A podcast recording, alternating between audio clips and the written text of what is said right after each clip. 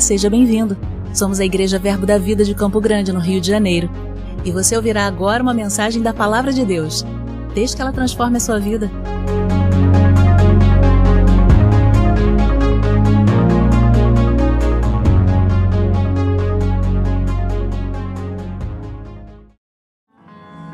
Aleluia. Glória a Deus. Oh, glória. Como está a sua expectativa aí? Você trouxe sua Bíblia? Nós vamos ler muitos versículos hoje, ok?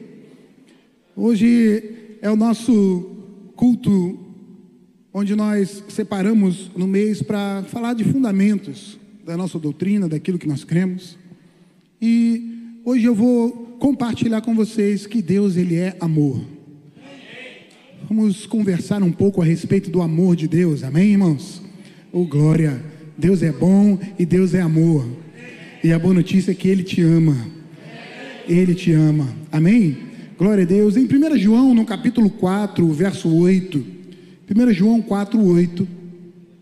João afirma, inspirado pelo Espírito de Deus, ele afirma o seguinte: Aquele que não ama, não conhece a Deus, pois Deus é amor.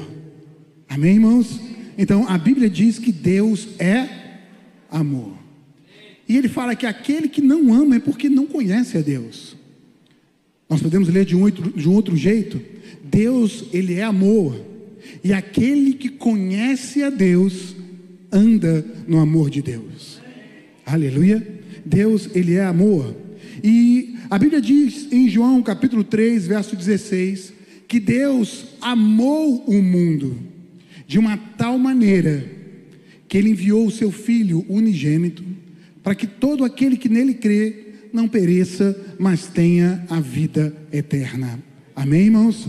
Então, uma das características do amor de Deus, e eu ouso dizer que Deus não tem amor, Deus é amor. Amor é a essência de Deus. E quando a Bíblia fala de amor, esse amor do tipo de Deus, ele está falando do amor ágape, o amor que brota de Deus e atinge a nossa vida. Amém, irmãos? E ele diz que Deus amou de tal maneira que ele deu aquilo que ele tinha de mais precioso, aquilo que ele era único, aquilo que era fazia parte dele.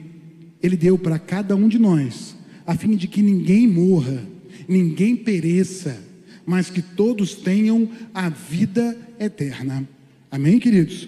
Glória a Deus. E a vinda de Jesus Cristo, ela vem com vários propósitos. Só que, dentre um deles, e eu acredito que seja um dos principais, é revelar o próprio Deus e ainda revelar o amor de Deus. Amém, irmãos? Abra comigo em Mateus no capítulo 11, verso 27. Nós estamos esquentando os motores aqui. Eu sei porque sei que o Espírito Santo vai fazer coisas tremendas na nossa vida hoje. Amém? Aleluia. Mateus capítulo 11, verso 27 na parte B do versículo, ele diz: Ninguém conheceu o Pai senão o Filho, e aquele a quem o Filho quiser revelar. Ok, irmãos? Então veja só, a Bíblia está dizendo que ninguém conheceu o Pai. Ninguém conheceu o Pai. Ué, mas no Antigo Testamento tantas pessoas falaram de Deus, levaram a palavra de Deus. É, eles não conheceram a Deus, eles conheceram o Senhor, mas eles não conheceram o Pai. Jesus vem revelar o Pai aquele que ama, aquele que é amor. E ele diz: ninguém conheceu antes. Ou seja, até a vinda de Jesus Cristo, ninguém conheceu o Pai. E Jesus veio revelar esse Pai a quem ele quisesse, ok? E o contexto da vinda de Jesus, ele está lá em Efésios, no capítulo 2, eu vou ler a partir do verso 1. Quando, eu quero que você entenda o seguinte: é, é, pega comigo nesse realizar de um tempo e época. Na época que Jesus veio, no momento em que Jesus veio, como estava a sociedade, como eram os seres humanos, como o homem se encontrava. Afinal de contas, a Bíblia diz que ninguém conheceu o Pai. Jesus veio revelar. Então, quando Jesus chega, ninguém ainda conhecia o Pai. Estão comigo até aqui?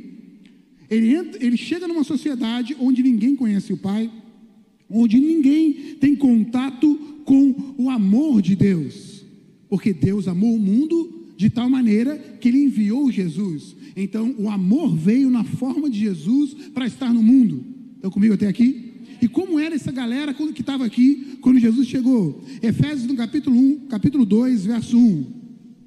Diz assim: Ele vos deu vida, estando vós mortos nos vossos delitos e pecados, nos quais andaste outrora, segundo o curso deste mundo, segundo o príncipe da potestade do ar, do espírito que agora atua nos filhos da desobediência, entre os quais também todos nós andávamos.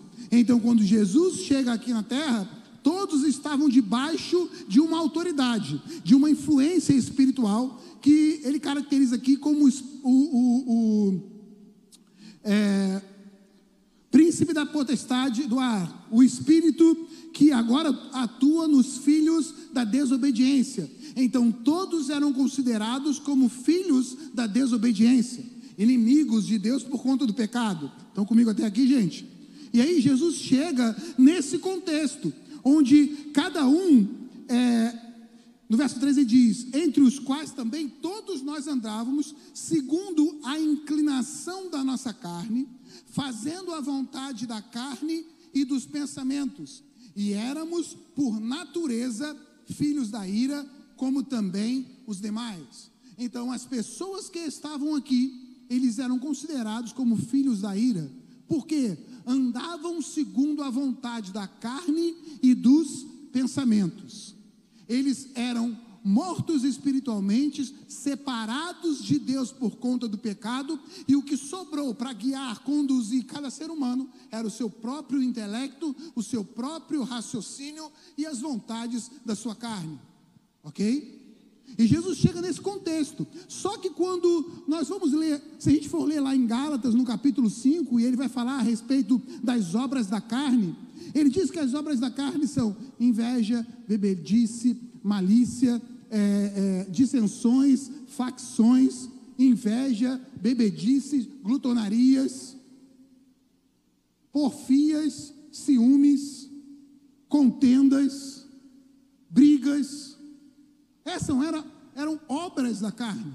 Então as pessoas elas tinham contendas umas com as outras, elas brigavam umas com as outras, elas se ressentiam umas das outras, se iravam uma com as outras, elas formavam, é, fala que uma das obras da carne era facções, então elas formavam grupos a ponto de ter os seus amigos e os seus inimigos, os seus é, é, é colegas, aqueles que pensavam iguais e pre preteriam aqueles que não pensavam da mesma maneira.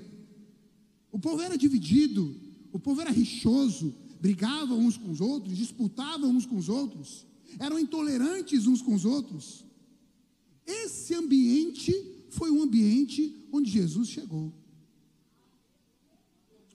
Um ambiente de guerra, de briga, de inveja, de dissensão, facção, onde cada um era fazia suas próprias vontades, então tinham as bebedices, os desvios de caráter, os desvios sexuais, todos os desvios que você possa imaginar, segundo a vontade da carne, afinal de contas, o que balizavam eram as suas vontades da carne e do pensamento. E para complicar um pouco mais, ainda existia um lado espiritual maligno influenciando cada pessoa. E quando Jesus nasce e ele é apresentado a esse mundo, só que Jesus não era desse mundo. E porque ele não era desse mundo, ele não era igual a esse mundo. E ele não tinha sobre ele o espírito desse mundo. Mas o espírito que estava em Cristo era outro. Era o espírito de Deus. Era o amor de Deus, a essência do amor de Deus estava em Cristo. Então, quando Jesus se movia e ele andava entre as pessoas que estavam segundo a vontade da sua, da sua carne, do seu pensamento, que eram filhos da desobediência e estavam debaixo da autoridade do príncipe do mal, Jesus não se movia no meio deles, participando das mesmas coisas que eles participavam falando da mesma maneira que eles falavam, agindo da mesma maneira que eles agiam. Porque em Jesus havia algo diferente. Não tinha como se misturar com as mesmas atitudes, com as mesmas falas, com as mesmas ideologias, porque o que estava nele era tão amor, tão bom e tão maior. Aleluia. E quando Jesus então se dirigia a pessoas, irmãos, eu gosto de ler a minha Bíblia tentando me inserir no contexto, como se eu pudesse voltar no tempo e estar do lado de Jesus, observando ele falar, caminhar, agir. Eu fico imaginando Jesus olhando para as pessoas, não da mesma maneira que todos se olhavam entre si, mas um olhar rico em amor. Irmãos, não sei se você consegue perceber, mas quantos aqui já perceberam olhares de julgamento? Quantos já perceberam olhares de crítica? Quantos já perceberam um olhar de inveja? Quantos já perceberam um olhar de ira? Os olhos falam. Agora você imagine Jesus caminhando e dentre a tantos olhares diferentes, aqueles que fitavam nele os olhos via um olhar de amor. Nunca ninguém viu, nunca ninguém experimentou, nunca ninguém se deparou com um olhar como esse. Aleluia, aleluia. Muitos não entendiam, muitos criticavam, mas muitos se renderam e começaram a seguir por onde ele estava, porque nele havia algo que atraía. Aleluia. A Bíblia fala em alguns textos, e eu vou compartilhar alguns com vocês, em Lucas, no capítulo 19, no verso 1. Lucas 19, verso 1 diz que, entrando em Jericó, quando Jesus entra numa cidade chamada Jericó, atravessava Jesus a cidade, e eis que um homem chamado Zaqueu, maioral dos publicanos e rico, procurava ver quem era Jesus, mas não podia por causa da multidão, por ser ele de pequena estatura. Então, correndo adiante, subiu em um sicômoro a fim de vê-lo, porque por ali havia de passar. Quando Jesus chegou àquele lugar, olhando para cima, disse-lhe: Zaqueu, desce depressa, pois me convém ficar hoje em tua casa. Ele desceu a toda pressa e recebeu com alegria. Todos os que viram isso murmuravam, dizendo: que ele se hospedara com um homem pecador. Entre mentes, Zaqueu se levantou e disse: Senhor, Senhor, resolvo dar aos pobres a metade dos meus bens, e se em alguma coisa tenho defraudado alguém, restituo quatro vezes mais. Então Jesus lhe disse: Hoje houve salvação nesta casa, pois que também este é filho de Abraão, porque o filho do homem veio buscar e salvar o perdido. Aleluia. Interessante nesse texto que ele define esse homem chamado Zaqueu como publicano.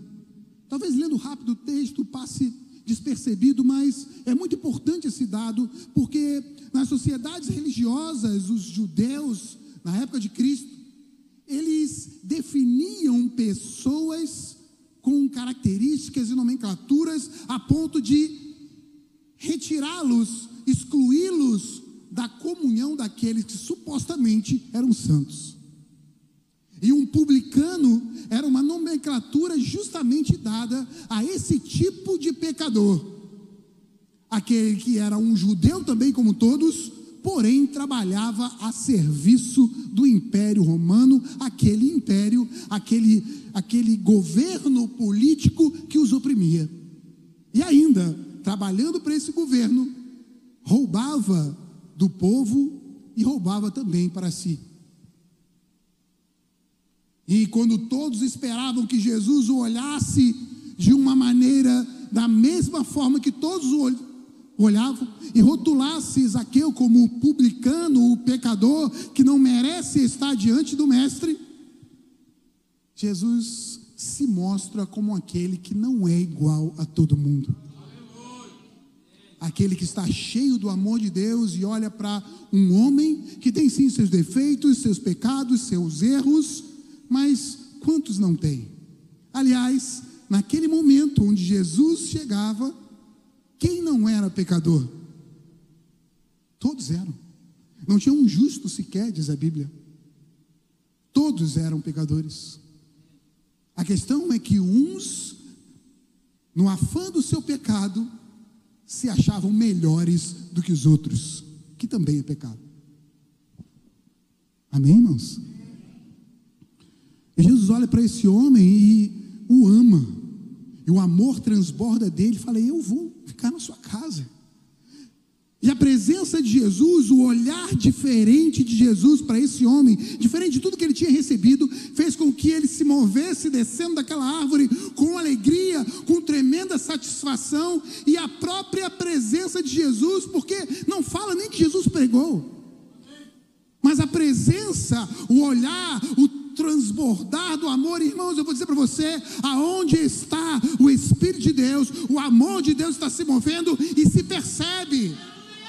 O amor constrange, o amor modifica, o amor transforma, o amor toca. E esse homem foi tão constrangido pelo amor de Cristo que ele mesmo levantou a voz dizendo: Olha, eu restituo, eu devolvo, eu divido, eu pago. Eu só quero viver isso que eu estou experimentando. Jesus era diferente, irmãos. Amém? Jesus era diferente, Jesus não era como todo mundo. Jesus não estava participando das mesmas obras da carne que todos estavam. Jesus estava cheio do Espírito. Jesus estava cheio do Espírito. E diferente da carne, a Bíblia diz que o Espírito promove fruto. E também diz que o fruto do Espírito é o amor. Oh, aleluia. Em outro momento, em João, no capítulo 8, no verso 1, Evangelho de João, capítulo 8, versículo 1.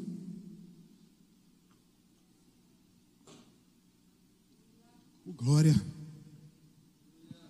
Jesus, entretanto, foi para um Monte das Oliveiras e de madrugada voltou novamente para o templo. E todo, todo o povo ia ter com ele, e assentado ensinava. Os escribas e fariseus trouxeram à sua presença uma mulher surpreendida em adultério. E fazendo-a ficar de pé no meio de todos, disseram a Jesus: Mestre, esta mulher foi apanhada em flagrante adultério. E na lei nos mandou Moisés que tais mulheres sejam apedrejadas. Tu, pois, que dizes? Isso diziam eles, tentando para terem de que o acusar. Mas Jesus, inclinado, inclinando-se, escrevia na terra com o dedo. Como insistissem na pergunta, Jesus levantou-os e disse: Aquele que dentre vós estiver sem pecado, seja o primeiro que lhe atire pedra. E tornando a inclinar-se, continuou escrevendo no chão, mas ouvindo eles esta resposta, e acusados pela própria consciência, foram se retirando um por um, a começar do mais velho até os últimos, ficando só Jesus e a mulher no meio onde estava. Erguendo-se Jesus e não vendo ninguém mais além da mulher, perguntou-lhe: mulher, Onde estão aqueles teus acusadores? Ninguém te condenou? Respondeu ela: Ninguém, Senhor. Então lhe disse Jesus: Nem eu tampouco te condeno. Vai e não peques mais. Aleluia. Irmãos, a mulher foi pega em adultério. E aqueles, os santos, aqueles que não erram, aqueles que supostamente não tinham pecado, a primeira Primeiro ímpeto que tiveram foi o de apontar o dedo, de criticar, de condenar, julgar e condenar. Mas Jesus não entrou no mesmo ritmo que eles. Jesus olhou diferente. Jesus olhou com um olhar de misericórdia, com um olhar de compaixão, com um olhar de amor com o olhar daquele que entende o que é viver em santidade, porque a santidade de Deus estava nele. Aleluia. Irmãos, deixa eu dizer algo para vocês. Nós não somos melhores do que o mundo. O que nos difere do mundo é o amor de Deus dentro de nós. E o que faz diferença entre nós e aqueles que não têm o amor de Deus dentro, é o que esse amor provoca na nossa vida. Não sejamos bons por nós mesmos, Ou porque no nosso corpo há alguma bondade? Porque a nossa carne é igual à carne de todo mundo, ela tem as mesmas paixões e as mesmas concupiscências. Mas o amor de Deus em nós, ele produz algo que aí sim faz a diferença na nossa vida. É o amor de Deus em nós que faz com que a gente venha nos aperfeiçoar na santidade, na bondade, na integridade. Mas é porque o amor está aqui. É porque Jesus veio habitar em nós, é porque a palavra chegou, é porque o Espírito de Deus chegou. E esse Espírito causa transformações na nossa vida. E por conta da presença dele, é que nós começamos a fazer a diferença, ou pelo menos deveríamos. Amém, irmãos? Jesus estava num ambiente onde todos eram pecadores, mas ele não estava agindo da mesma maneira que todos. Vamos ler mais um texto. Aleluia. Eu creio que a palavra vai fazer diferença na nossa vida essa noite. Amém, irmão? Lucas, no capítulo 7, no verso 36. Convidou-o um dos fariseus para que fosse jantar com Jesus. Jesus, entrando na casa do fariseu, tomou lugar à mesa. E eis que uma mulher da cidade, pecadora, sabendo que ele estava à mesa na casa do fariseu, levou um dos vasos de alabastro com unguento, e estando por, estando por de trás, aos pés, aos seus pés, chorando, rogava-o com sua, regava-os com suas lágrimas e os enxugava com os próprios cabelos. E beijava-lhe os pés e ungia com unguento. Ao ver isso, o fariseu que o convidara disse consigo mesmo: Se este fora profeta, bem saberia quem e qual é a mulher que lhe tocou, porque é pecadora. Dirigiu-se Jesus ao fariseu e lhe disse: Simão, uma coisa tenho a dizer-te. Ele respondeu: Dize a mestre. Certo que credor tinha dois devedores. Um devia 500 denários e outro 50. Não tendo nenhum dos dois com o que pagar, perdoou-lhes a ambos. Qual deles, portanto, o amará mais? Respondeu-lhe Simão: Suponho que aquele a quem mais perdoou. Replicou-lhe: Julgaste bem. E voltando-se para a mulher, disse a Simão: Vê esta mulher? Entrei em tua casa e não me deste água para os pés. Esta, porém, regou os meus pés com lágrimas e os enxugou com os seus cabelos. Não me deste ósculo. Ela, entretanto, desde que entrei, não cessa de me beijar os pés. Não me ungiste a cabeça com óleo, mas esta está com bálsamo, ungiu os meus pés. Por isso te digo: perdoados lhe são os seus muitos pecados, porque ela muito amou. Mas aquele a quem pouco se perdoa, pouco ama. Então disse a mulher: Perdoados são os teus pecados. Aleluia, aleluia. Veja, irmãos, um homem que na sua soberba se julgava melhor, se julgava sem pecado, se julgava religioso, se vê de frente a uma mulher que ele a julgou como pecadora pelas suas atitudes, mas que ela teve atitudes ainda julgada como pecadora, atitudes de amor para com Jesus, que se diferiram e muito as atitudes daquele que era o religioso. Aleluia. E sabe o fruto disso? Que Jesus perdoa os pecados dela. Aleluia. O que eu estou querendo mostrar, irmãos, essa noite? Que o amor de Deus, ele não está na religião. O amor de Deus está em Cristo. Jesus não veio estabelecer uma nova religião. Jesus não veio levantar seguidores. Jesus não veio criar uma filosofia de vida. Jesus veio gerar filhos para Deus. Filhos. Filhos com a mesma essência de Deus. E Deus é amor. Então Jesus veio gerar filhos com as características do amor de Deus. E nós entramos nessa filiação pela fé quando cremos na obra de Jesus. Em João no capítulo 1, verso 12 diz: Ele veio para os seus e os seus não o receberam. Porém, a todos quanto o receberam, deu-lhes o poder de serem feitos filhos de Deus. E são filhos nascidos não da vontade da carne, nem da vontade do sangue, mas filhos nascidos espiritualmente. Quando cremos em Jesus, a Bíblia diz que nós nascemos de novo.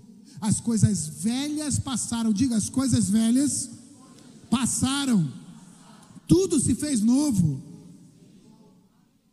Agora, como nova criatura, nós temos o Espírito de Deus dentro de nós, o Espírito Santo de Deus é o Espírito de amor, e ele habita em nós, e vai produzir em nós alguma coisa, um fruto, através da comunhão e da intimidade com esse Espírito.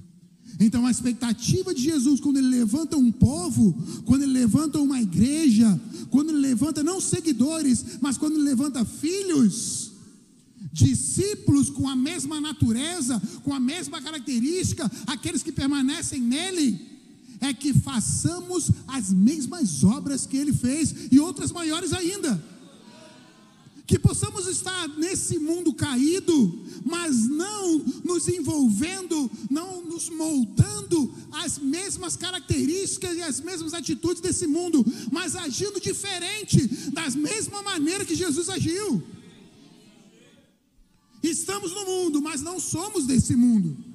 E não podemos nos moldar a Ele, irmãos. Há algo muito maior e muito mais precioso dentro de nós que precisa se mostrar. Aleluia. Aleluia. Glória a Deus. Em Efésios, no capítulo 1, no capítulo 5, no verso 1 e 2, diz: Sede, pois, imitadores de Deus como filhos amados, e andai em amor, como também Cristo nos amou e se entregou a si mesmo por nós, como oferta e sacrifício a Deus em aroma suave. Imitadores de Cristo como filhos amados, andando em amor. Aleluia. Sabe qual é a expectativa de Deus? É olhar para uma igreja e ver essa igreja se portando no mundo do mesmo jeito que Jesus. Daí a nomenclatura, nós, vós sois o corpo de Cristo. Sal da terra, luz do mundo. Eu, irmão, creio que a expectativa de Deus, quando olha para a minha vida, quando olha para a sua vida, é que quando nós estivermos andando no meio das pessoas, o nosso olhar seja o mesmo olhar de Jesus Cristo. Que dos nossos olhos não saiam críticas, não saiam condenações, não saiam inveja, ciúme facções, divisões, dissensões, brigas, mas que de nós possa fluir o amor de Deus. Aleluia, aleluia. Está comigo até aqui? Oh, glória. Oh, aleluia. Deus é bom. E eu vou ler alguns versículos agora que eu gostaria bem que você gravasse, grifasse na sua Bíblia. João 13, 34. Novo mandamento vos dou. Mandamento. Mandamento. Amém, irmãos? Não é se quer ou se não quer, é mandamento. Primeira, primeira Alex 10, 38. Manda quem pode, obedece quem tem juízo. Deus mandou. Ok? E a gente tem que obedecer, irmãos.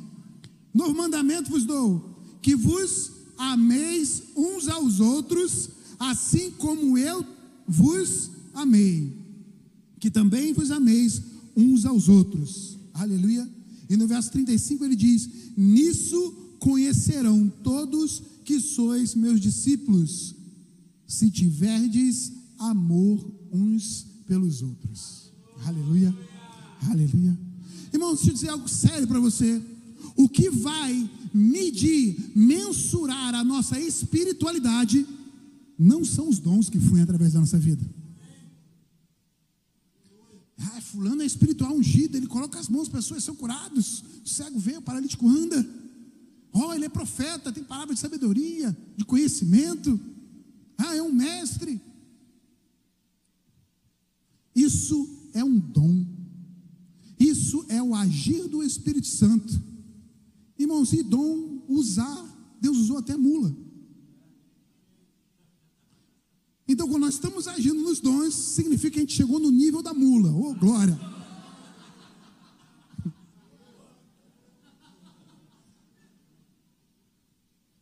Imagina a soberba. Uau, eu estou igual a mula hoje.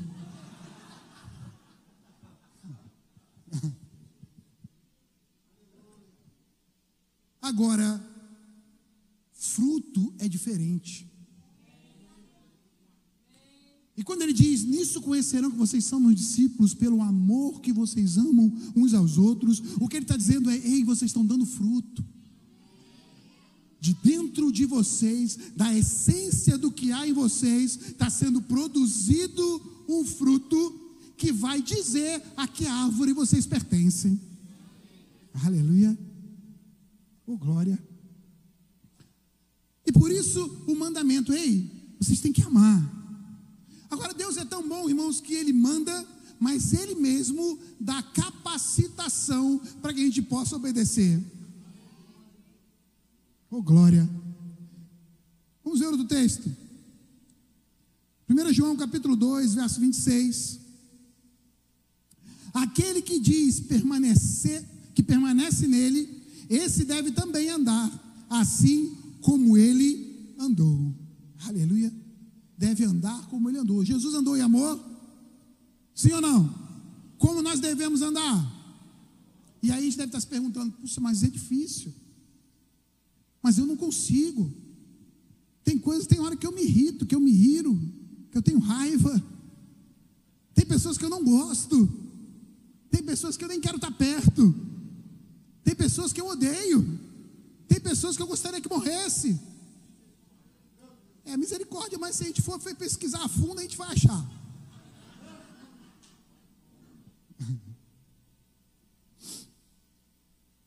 O fato, irmãos, é que Jesus também ensinou como produzir fruto.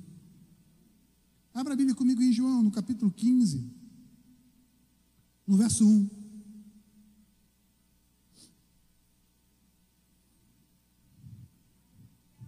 João 15, 1, ele diz: Eu sou a videira verdadeira e meu pai é o agricultor. Todo ramo que estando em mim não der fruto, ele o corta.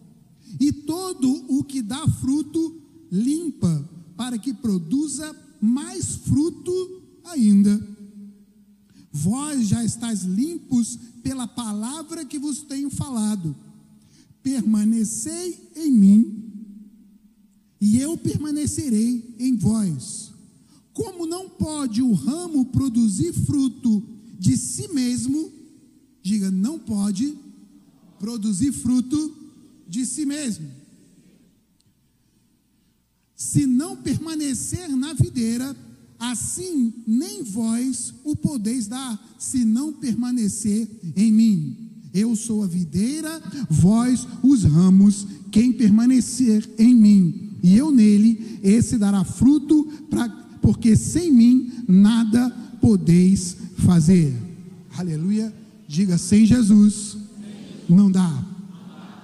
Olha que interessante, ele caracteriza: eu sou a videira, eu sou a árvore principal, o meu pai é o agricultor, aquele que vai podando, ajeitando, cortando, com o objetivo de que dê mais fruto ainda.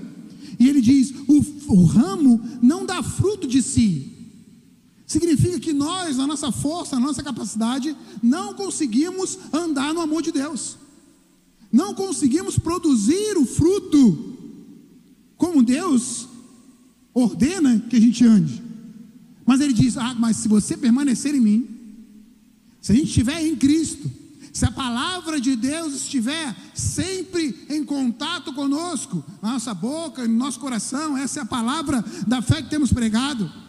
Se nós permanecemos na comunhão com o Espírito de Deus, em oração, em comunhão no corpo, ouvindo a palavra, nos expondo à unção, isso faz com que a essência da árvore chegue aos ramos. E a essência que estimula a produção de fruto. Aleluia. Então, quando estamos em Cristo, quando estamos na comunhão com o Senhor, começa a brotar algo da nossa vida. E esse algo é o fruto do Espírito, que a Bíblia caracteriza em Gálatas, no capítulo 5, no verso 22, como o fruto do Espírito é amor, alegria, paz, longanimidade, benignidade, bondade, mansidão, domínio próprio. Ele diz: contra essas coisas não há lei, não há regras. Você pode transbordar no amor. E a boa notícia é que quando nós confessamos Jesus como Senhor, o Espírito Santo de Deus vem habitar dentro de nós, e a Bíblia diz em Romanos capítulo 5, verso 5, que o amor de Deus, ele foi derramado no nosso coração. Tudo que nós precisamos para andar nesse amor já está aqui dentro.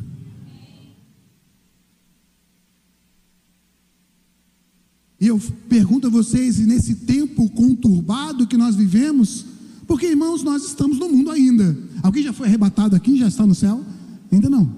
Nós vivemos nesse mundo ainda, mas com o objetivo de sermos sal e luz. Amém, irmãos? E andamos nesse mundo, estamos nesse mundo, mas temos que fazer a diferença nesse mundo como igreja, como crente, como filho de Deus, como cristão. E essa diferença que nós vamos fazer não é na força e nem na nossa capacidade, porque o ramo não produz fruto de si mesmo.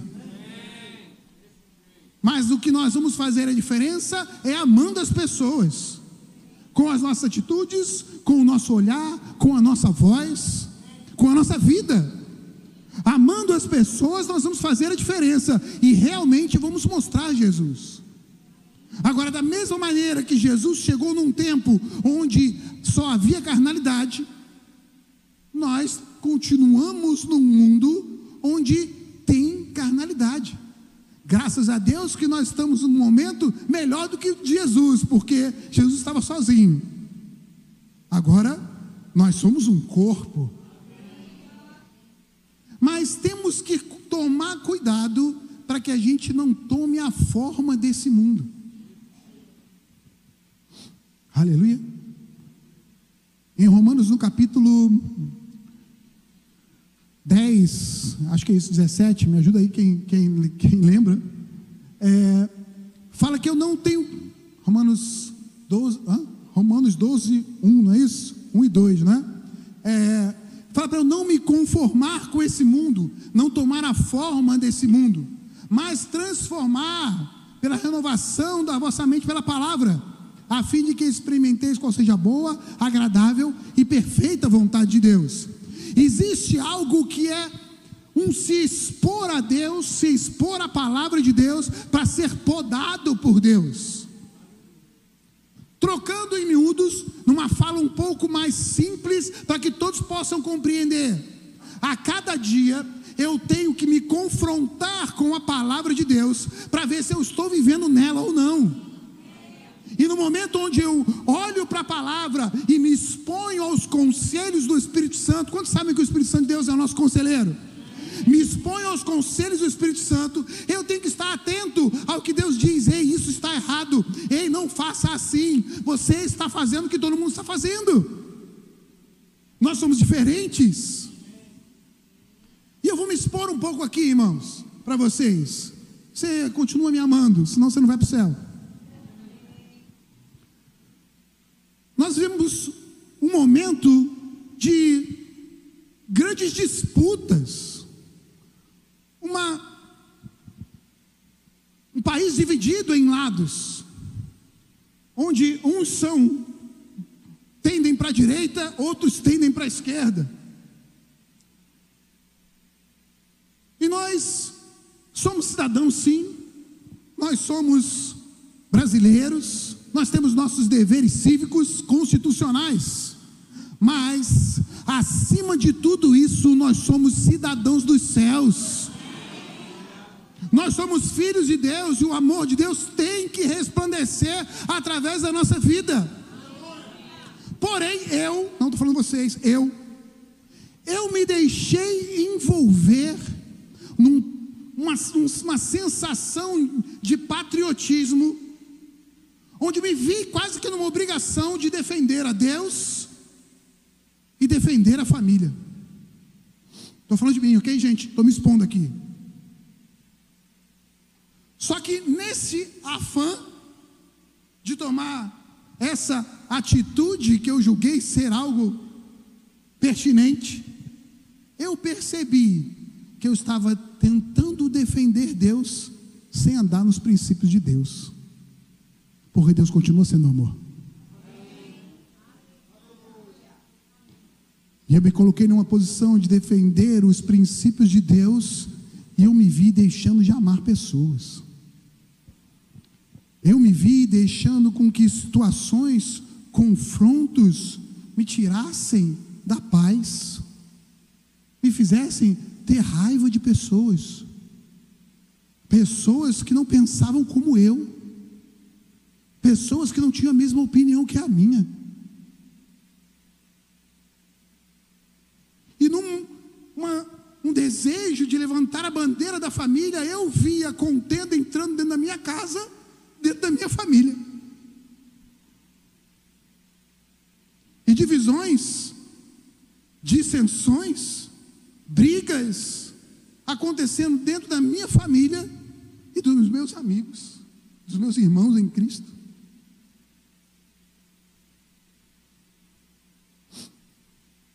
Aleluia. E eu ouvi até comentários do tipo: como pode ser crente e não votar desse jeito. E não está do lado A ou do lado B. E de repente me pego no meio de um grupo envolvido no mesmo pensamento, onde o Espírito Santo de Deus começou a me podar.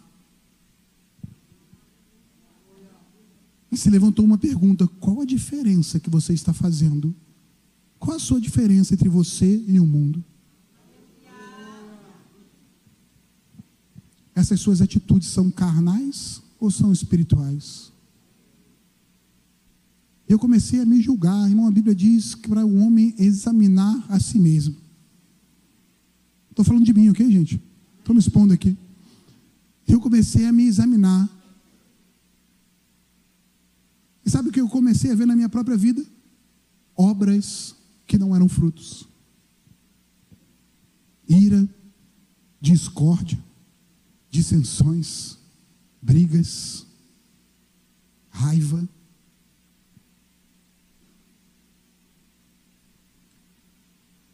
E o amor de Jesus Cristo estava se escondendo. E o que estava transparecendo eram obras. Eu quero publicamente pedir perdão a todos vocês. Porque eu estou pedindo perdão, eu pedi perdão ao Senhor. Mas são coisas que não, não chegam assim. São pequenas raposinhas, pequenas atitudes, coisas que a gente ouve, coisas que a gente vê. Quanto mais a gente ouve, quanto mais a gente vê, mais nos influenciam. Você está entendendo que eu não estou falando de política? Eu estou me expondo com relação ao amar que Deus exige de nós. Tá bom, gente? E o sair de uma vida com fruto em manifestação nos traz para um lugar onde a carne vai começar a se mover. Só que a Bíblia diz que o pendor da carne é morte, e o pendor do espírito é vida e paz. Mas você sabia que todos nós que estamos em Cristo temos o Espírito de Deus dentro de nós? E sabia que o seu Pai, conforme a Bíblia diz, ele vai nos podando para que a gente dê mais fruto ainda? Sabe como se faz uma poda numa árvore? Você vê aquele galho que está meio murcho e que está ali, não vai produzir frutos, mas está drenando a energia da árvore. Você fala, corta ele. E a tesoura do Espírito, a tesoura do Senhor é a palavra. E o Espírito Santo nos confronta é com a palavra. Ele vem e olha, você está dando fruto, você está andando no amor. Isso faz parte das características que eu espero que haja na sua vida. E aí, diante desse confronto com a palavra, exige uma atitude. E agora? Eu vou continuar fazendo as mesmas coisas ou eu vou mudar de atitude? Aleluia. Amém, irmãos? Que essa noite o Espírito Santo de Deus tenha liberdade de fazer com que o amor dele nos constranja. Nos constranja a olhar para a nossa própria vida e analisar o que está transparecendo através de mim. Será que eu estou como todo mundo? Será que eu estou falando como todo mundo, agindo como todo mundo? Será que nas rodas de conversa, nas redes sociais, nos lugares onde eu me comunico, eu estou comunicando Jesus? Ou estou participando de coisas que não expressam o amor de Deus, mas que estimulam as obras da carne? Aleluia. Amém, irmãos? Olha, deixa eu dizer algo para você. Céus e terra vão passar, mas Deus vai continuar sendo Deus. Deus vai continuar sendo amor, e Deus vai continuar guardando e levantando um povo que anda nas pisaduras de Jesus Cristo, nas pegadas dele. E a Bíblia diz, irmãos, que a nossa luta nem é contra o sangue e nem contra a carne. Diz ainda que as nossas armas nem são armas carnais mas elas são espirituais, porém poderosas em Deus para derrubar sofismas, para mudar situações, para mudar destinos, para mudar pessoas. Oh, aleluia. Não se iluda, meu irmão. Nós estamos em Cristo, a nossa segurança é a palavra, a nossa confiança é o Senhor, aleluia. Uns confiam em carros, em cavalos, nós confiamos no Senhor, Ele é a rocha da nossa vida, Ele é a nossa força, a nossa fortaleza, o socorro bem presente na hora da angústia. Ei, entrarão governos, sairão governos, passará a terra, sairá, acontecerão dias, passarão dias e nós, nós permaneceremos firmes, em pé, des, desfrutando do melhor dessa terra, porque maior é o que está em nós, maior é o que está em nós do que está, do que está no mundo. Nós somos a igreja triunfante, nós vamos fazer a diferença com o amor de Deus que está dentro de nós. Aleluia!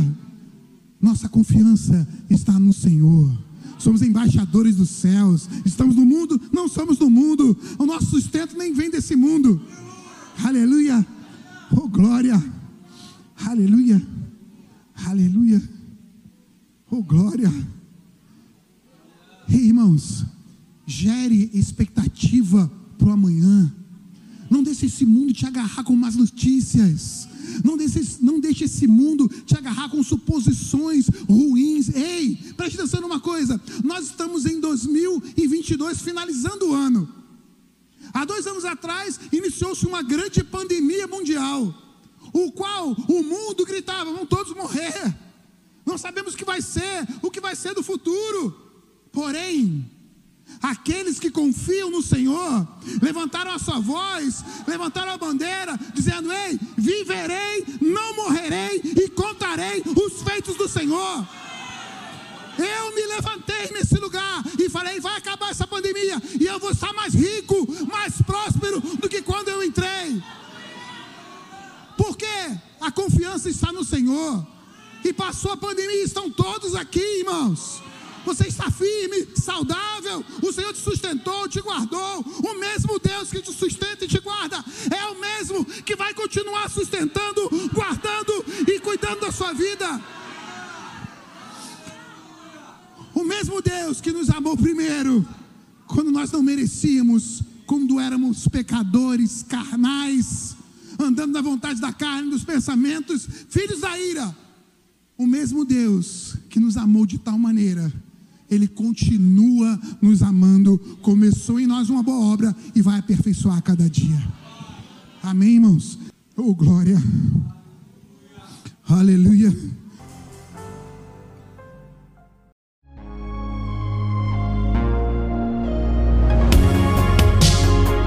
Ouça outras ministrações em nosso site verbodavida.com barra Campo Grande RJ. Nos acompanhe também em nossas redes sociais, Facebook, Instagram e YouTube. Seja abençoado na prática dessa palavra.